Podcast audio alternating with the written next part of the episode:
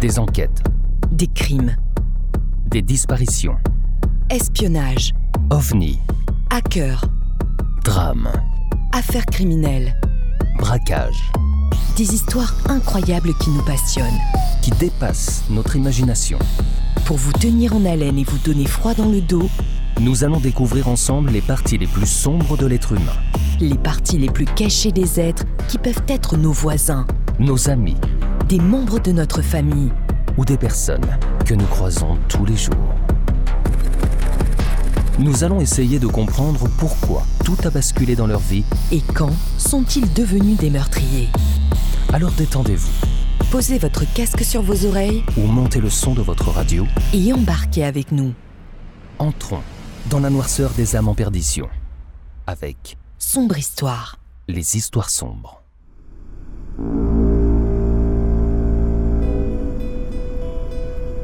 Il fait nuit quand le Costa Concordia appareille le Civita Vecchia ce vendredi 13 janvier 2012 à 19h18. Le temps est nuageux. La température extérieure est de 13 degrés, avec un vent nord-est qui souffle à 15 nœuds, soit environ 27 km à l'heure. Tout ce qui suit a été tiré du rapport d'enquête du ministère des Transports italien et de la boîte noire du navire.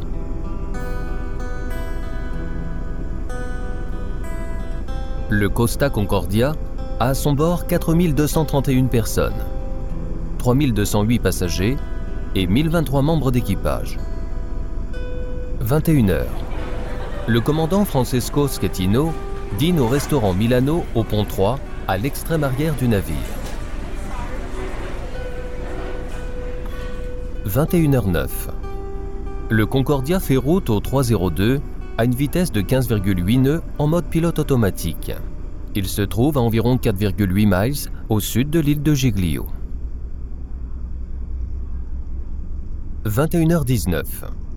Après plusieurs embardées, le navire suit un cap de 279 degrés, les traves orientées vers l'île de Giglio.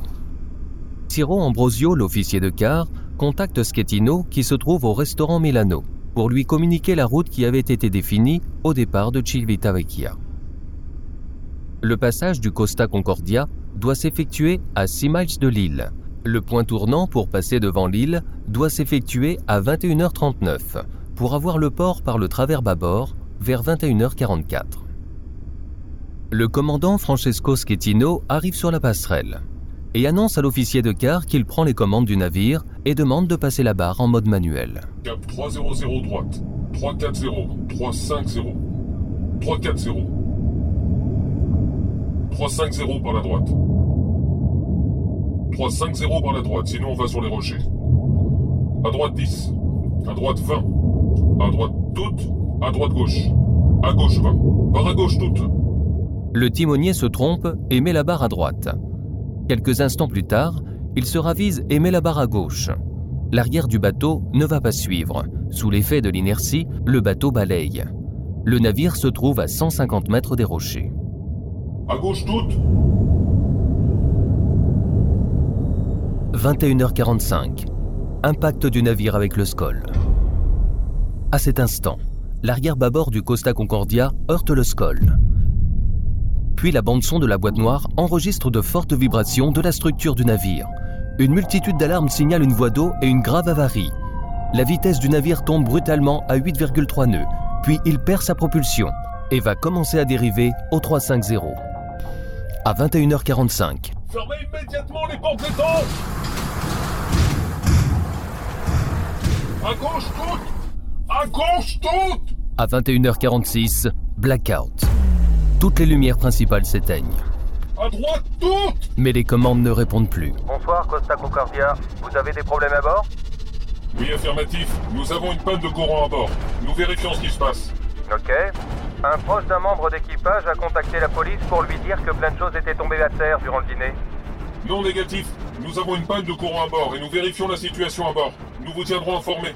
À 21h57, Francesco Schettino contacte Roberto Ferranini, le responsable de crise de Costa Croisière à terre, et lui explique que le navire a percuté un rocher. Il lui explique la situation au moment de l'appel et lui fait état de la probable évolution de la situation. Il va lui indiquer que le navire est en blackout et que les hélices ne sont pas touchées. Il l'informe aussi que l'eau entre par l'arrière et que le système électrique est hors d'usage. Mais Roberto Ferranini ne mesure pas au travers des propos du commandant l'ampleur des dégâts. Il ne se doute pas que déjà deux compartiments sont noyés. Il va contacter l'inspecteur technique de Costa Croisière pour lui demander son avis. Mais il ne l'informera pas que le Costa Concordia est en blackout. N'étant pas informé, l'inspecteur technique va donner de mauvaises instructions. Utiliser les propulseurs d'étrave pour que le navire soit placé dans un lieu sûr. Jeter l'ancre et faire une évaluation des dégâts. 16 minutes après l'impact, le commandant ne pouvait pas ignorer la gravité de l'accident et la perte du navire, du fait que les équipes d'intervention signalaient que les compartiments étanches principaux du navire étaient touchés. Ces compartiments étaient essentiels au bon fonctionnement du navire. Le compartiment 4 abritait les paliers de bielle et des unités hydrauliques et les compresseurs de climatisation. Le compartiment 5 abritait les moteurs électriques de propulsion, les pompes à incendie d'écale, la propulsion, les transformateurs de ventilation de la salle des machines et les transformateurs de propulsion. Les compartiments 6 et 7 abritaient les trois principaux générateurs de diesel. Le compartiment 8 abritait les ballasts et les pompes de cale. À 22h16, un officier de bord contacte les autorités maritimes de Civitavecchia pour l'envoi de deux remorqueurs, la raison invoquée étant une voie d'eau sur l'arrière-bâbord du navire, mais il affirme toujours que la situation est sous contrôle. À 22h18, plus rien ne fonctionne dans la salle des machines. Les pompes de cale, de ballast et de barre sont sous l'eau. Le Costa Concordia dérive à une vitesse d'environ un nœud en direction du sud-ouest.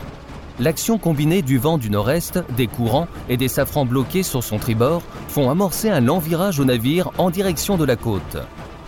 Toutes ces actions combinées font que la gîte passe du côté bâbord au côté tribord. À 22h34, la capitainerie de Livourne rappelle le Concordia et demande si le navire peut encore naviguer ou s'il faut déclarer une situation d'urgence. Ici Concordia affirmatif. Navire en détresse. Demande assistance immédiate. À 22h35, Francesco Schettino est en conversation avec le responsable de crise de Costa Croisière. À 22h47, Francesco Schettino décide de jeter l'ancre. À 22h54, soit 1 h et 9 minutes après avoir heurté le Skoll, le Costa Concordia s'échoue sur la Lazzaretto Punta. À ce moment-là, le navire penche à 20 degrés sur tribord et c'est à ce moment précis que Francesco Schettino décide l'abandon du navire. Alors que le commandant Francesco Schettino a ordonné d'abandonner le navire, puis a quitté le Costa Concordia sur un canot de sauvetage, laissant son équipage se débrouiller seul, le commandant de la capitainerie de port de Livourne entre en contact téléphonique avec lui pour suggérer, puis lui ordonner, de remonter à bord du navire, par une échelle de corde à la proue, et de diriger les opérations d'abandon. Oui, je suis de Falco de Livourne. Je parle avec le commandant? Oui, bonsoir, commandant de Falco.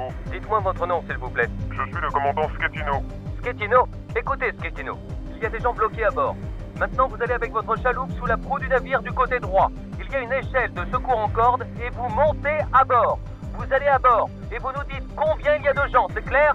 J'enregistre cette communication, commandant Schettino. Commandant, je vais vous dire une chose. Parlez à voix haute, mettez la main devant le micro et parlez d'une voix plus forte, c'est clair? Actuellement, le navire est incliné. J'ai compris, écoutez. Il y a des gens qui descendent par l'échelle de proue. Cette échelle, vous devez la parcourir en sens inverse. Montez sur le navire et me dire combien il y a de gens et ce qui se passe à bord, c'est clair? Vous devez me dire combien il y a d'enfants, de femmes et de personnes ayant besoin d'assistance. Et vous me dites combien il y a de gens dans ces catégories, c'est clair?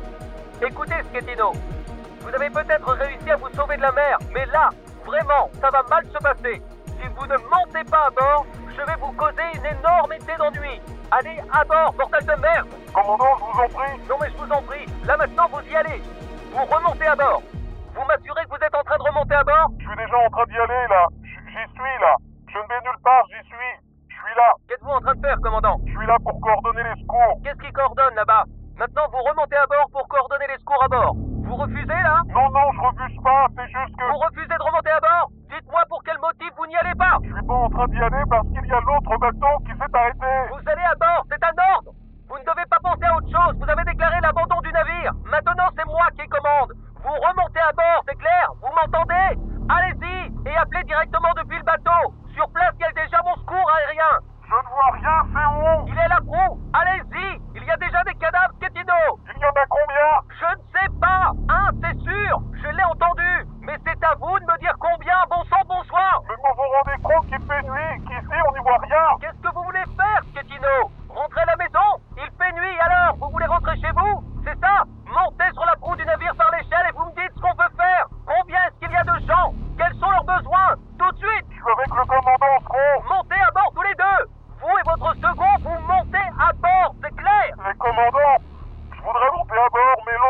trompe ici.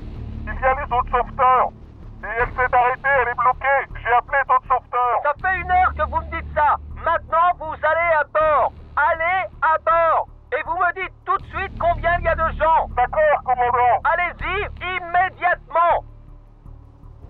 Sur les 4229 personnes à son bord, 3206 passagers et 1023 membres d'équipage, 32 personnes perdent la vie. Parmi elles, deux touristes français et un membre d'équipage péruvien se noient. 14 autres sont blessés. Le 15 janvier, les corps de deux touristes, un Italien et un Espagnol, sont retrouvés. Les pompiers qui passent toute la nuit du 15 au 16 janvier à la recherche des disparus retrouvent à bord du navire le corps d'un passager portant son gilet de sauvetage. Il se trouve sur le deuxième pont dans la partie encore émergée du navire. Dans la nuit du 16 au 17 janvier, un septième corps est repéré. Cette même nuit, le décompte des disparus est révisé de façon plus pessimiste à encore 28 manquants. Le 18 janvier, la préfecture de Grosseto publie une liste comprenant les noms des 23 personnes disparues ou dont le corps n'a pas encore été identifié. Plusieurs personnes disparues ont par la suite été retrouvées. Huit corps ont été retrouvés le 22 février 2012 et 5 le 22 mars 2012. Jusqu'à la mi-2013, le bilan est de 30 morts et de 2 disparus, une passagère italienne et un membre d'équipage indien dont les corps sont restés prisonniers de l'épave jusqu'à son redressement. Fin septembre 2013 et début octobre 2013, les restes du corps de la passagère italienne ont été retrouvés après le redressement du paquebot. Le dernier corps du membre d'équipage indien a été retrouvé le 3 novembre 2014 à bord du navire, alors en cours de démolition dans le port de Gênes. Très vite après la catastrophe, le capitaine du navire Francesco Schettino est vivement décrié dans la majorité des médias nationaux et internationaux avant même que son procès ne débute.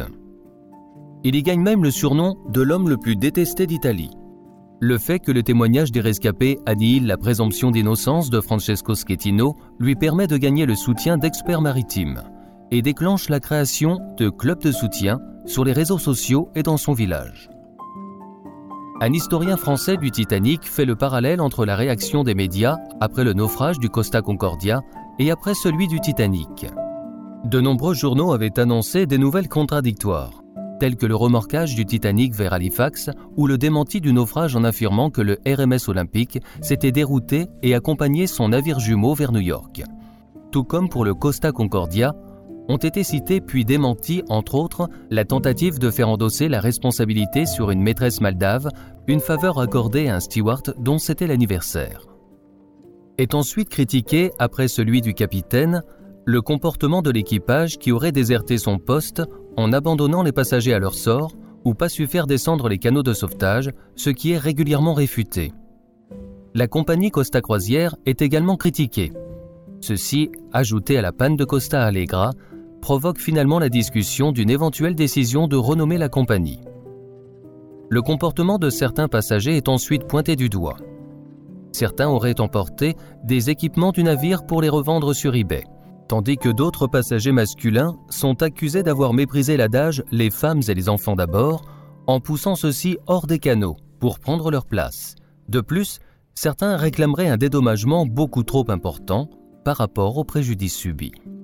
L'instinct de survie est régulièrement mentionné pour justifier le comportement du capitaine ou des passagers et sert d'argument face aux observateurs extérieurs qui auraient tendance à jouer les héros.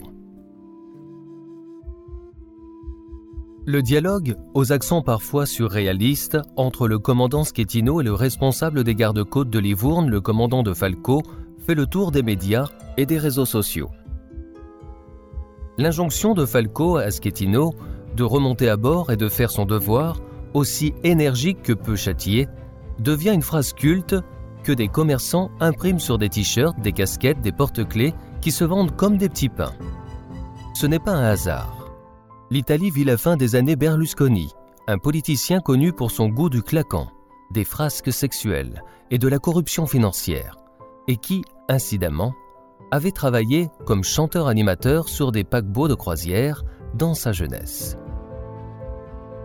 Le Vada Bordeaux Cazzo est perçu comme un appel au civisme, dans une Italie qui tourne la page du berlusconisme. Le 14 janvier 2012, le commandant Francesco Schettino et le premier officier Ciro Ambrosio sont incarcérés par les autorités italiennes pour homicide multiple, naufrage et abandon du navire. En effet, le capitaine rejoint le rivage peu avant minuit, alors que les derniers passagers sont évacués aux environs de 6 heures le lendemain matin. Le commandant et son second sont remis en liberté mercredi 18 janvier 2012 sous contrôle judiciaire et assignés à résidence. Cet autre employé de la compagnie Costa, quatre membres d'équipage et trois membres du personnel à terre, seront aussi poursuivis par la suite pour homicide par imprudence, naufrage et défaut de communication aux autorités maritimes. L'enregistreur des données du voyage est récupéré le dimanche 15 janvier, mais celui-ci se révèle défectueux, provoquant une controverse. En effet, la boîte noire était en panne depuis 4 jours au moment du drame, alors que les règles maritimes interdisent à un navire de prendre la mer si ses outils ne fonctionnent pas. La compagnie Costa a, elle, affirmé que la boîte donnait une erreur de code, mais n'était pas en panne. L'enquête a révélé que le capitaine s'est approché des côtes dans le but de faire un ichino, tradition consistant à s'approcher de l'île Giglio pour en saluer les habitants. Cette pratique est tolérée mais reste dangereuse. Une polémique a éclaté sur le rôle du commandant. En effet, celui-ci aurait tardé à donner l'alarme, alors que l'équipage même avait conscience de la gravité de la situation et aurait refusé de retourner à bord du navire après l'avoir quitté. Il a néanmoins nié ces accusations et dit avoir informé sa compagnie en temps réel. Tout en reconnaissant avoir quitté le navire avant la fin de l'évacuation, Schettino a nié sa culpabilité, affirmant avoir agi avec professionnalisme pour échouer le navire et ainsi l'empêcher de couler. Il a d'abord commencé par affirmer qu'il avait heurté un éperon rocheux ne figurant pas sur les cartes nautiques. Le directeur de Costa Croisière a lui affirmé qu'il aurait trompé la compagnie en cherchant à dissimuler l'ampleur des problèmes à bord le soir du drame. Avoir des annonces par haut-parleur expliquant que ce n'était qu'une panne d'électricité, pour calmer la peur des passagers. Selon une écoute téléphonique dévoilée par la police italienne, le capitaine aurait fait l'objet de pression de la part d'un responsable de Costa Croisière pour longer de très près la côte. Après avoir visé presque exclusivement le commandant, la justice italienne s'intéresse au rôle possible joué par la compagnie Costa Croisière dans ce drame. Selon d'anciennes employées du navire, des membres de l'équipage auraient été souvent ivres lors de croisières passées. Un autre point soulevé par l'enquête et la mauvaise coordination de l'équipage à cause des problèmes linguistiques, de nombreux membres de l'équipage maîtrisant mal l'italien, langue de travail du navire. Le parquet italien a annoncé le 20 décembre 2012 que son enquête sur la catastrophe était achevée. Le 10 avril 2013, la compagnie Costa Croisière est condamnée à une amende d'un million d'euros au terme d'une procédure négociée. Une audience préliminaire se tient le 13 avril 2013 devant le tribunal de Grosseto contre Francesco Schettino et cinq membres de Costa Croisière. Elle permettra de décider de l'éventuel renvoi en justice de l'ex-commandant du paquebot et des autres prévenus. Le 12 mai 2017, le commandant Francesco Schettino est condamné à 16 ans de prison ferme lors de son procès, peine confirmée en appel. Son pourvoi de cassation a ensuite été rejeté par la Cour de cassation italienne. À la suite du naufrage, plusieurs plaintes ont été déposées contre la maison mère de Costa Croisière. Une plainte collective a été déposée devant le tribunal de Miami, qui a ensuite été rejointe par une cinquantaine de passagers français. Dans l'attente d'une constitution d'une association de victimes, plusieurs plaintes ont été déposées en France, en Allemagne, en Suisse. Le 28 janvier, un ancien membre d'équipage du Costa Concordia a déposé la première plainte contre le groupe Carnival, au nom de toutes les victimes du naufrage. Costa Croisière a proposé, en plus de la prise en charge de tous les frais, d'indemniser chaque passager non blessé à hauteur de 11 000 euros.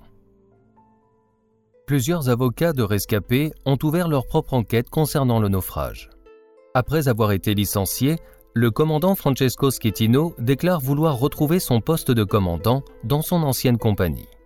En juin 2012, une nouvelle plainte a été déposée contre le groupe Carnival par un cabinet d'avocats californiens représentant 150 passagers plaignants. les avocats estiment que la compagnie aurait forcé les concepteurs du navire à maximiser le profit au détriment de la sécurité. Selon eux, les normes utilisées pour la construction d'un navire de cette taille étaient éculées et les plans l'avaient rendu trop lourd dans sa partie supérieure avec une propension à tanguer. Dans les jours suivant le naufrage, la priorité est de stabiliser le navire sur les rochers sur lesquels il repose. En effet, il risque de glisser et couler plus profondément vers des fonds de 100 mètres se trouvant à proximité. Pierluigi Foggi, PDG de Costa Croisière, la société propriétaire du navire, déclare lors d'une conférence de presse le 16 janvier que l'idée d'un renflouage du navire est étudiée. Le même jour, des experts néerlandais arrivent pour déterminer si le bateau peut être redressé. Mais la structure du navire risque d'être très atteinte. En cas de démolition du navire, il faudrait en extraire une grande quantité de produits polluants, dont 2300 tonnes de carburant. Une étude technique de six propositions a été effectuée et le plan sélectionné doit s'étaler sur un an environ. Début avril 2013, il est annoncé que l'épave du navire sera renflouée et non démantelée sur place. Le projet prévoit d'installer une plateforme immergée sur laquelle le navire sera redressé au moyen de câbles. Des caissons seront fixés sur les flancs qui, une fois emplis d'air, permettront de faire flotter le navire. Une fois le bateau à flot, il sera remorqué vers le port de Gênes. Durant environ 20 heures, entre le lundi 16 septembre 2013 au matin et les premières heures de la nuit du mardi 17 septembre 2013, l'opération de redressement de l'épave est réalisée avec succès ce qui est une première mondiale pour un bâtiment de cette taille. Plusieurs mois sont encore nécessaires avant qu'il soit remorqué vers un port italien, puis démantelé. Le 1er février 2014, un plongeur espagnol travaillant sur l'épave meurt accidentellement après être resté bloqué entre des tôles lors de l'opération préliminaire à l'installation de caissons sur le flanc droit du navire. Le coût du naufrage pour l'entreprise Carnival Corporation estimée à 750 millions de dollars, doit être en grande partie pris en charge par les compagnies d'assurance. Mais elle doit déjà subir près de 40 millions de dollars pour la perte d'exploitation jusqu'à la fin de l'année fiscale. Le cours de bourse de l'entreprise a également fortement baissé, ainsi que ses prévisions de résultats. En septembre 2012, le Lloyds of London décerne le titre de marin de l'année qui récompense les meilleurs professionnels de la navigation et de la marine marchande à l'équipage du Costa Concordia pour son comportement exemplaire pendant le naufrage qui a permis de sauver la majorité des passagers du bateau. Le 13 janvier 2013, les municipalités de Isola del Giglio et Monte Argentario ont été décorés avec la plus haute distinction civile italienne. La médaille d'or du mérite civil accordée par le président de la République pour l'engagement des citoyens, des administrateurs et des institutions locales dans le sauvetage des survivants du Costa Concordia. Le groupe français Feu Chatterton rend hommage à cet accident dans sa chanson Côte Concorde, traduit littéralement en français du nom du bateau Le Costa Concordia, extraite de leur premier album Ici le jour, paru en 2015.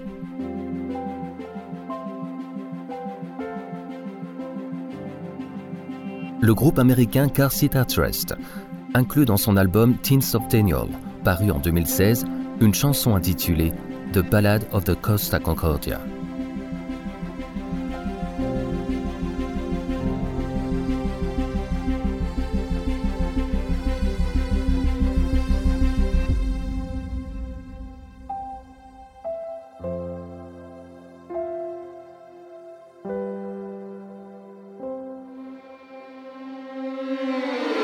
Tu as aimé, n'hésite pas à liker Et partager Retrouve-nous tous les jeudis à 17h pour une nouvelle histoire encore plus sombre. sur les histoires sombres. Pour ne rien manquer, Abonne-toi sur notre page Facebook Twitter, Instagram, ou sur notre site internet. Soutiens la production de nos épisodes. sur Tipeee ou Patreon. Tragiprod te remercie pour ton écoute. Et ton engagement. Une coproduction Valérie Marinelli Et Aurélien Nancel. pour Sombre Histoire. Les histoires sombres.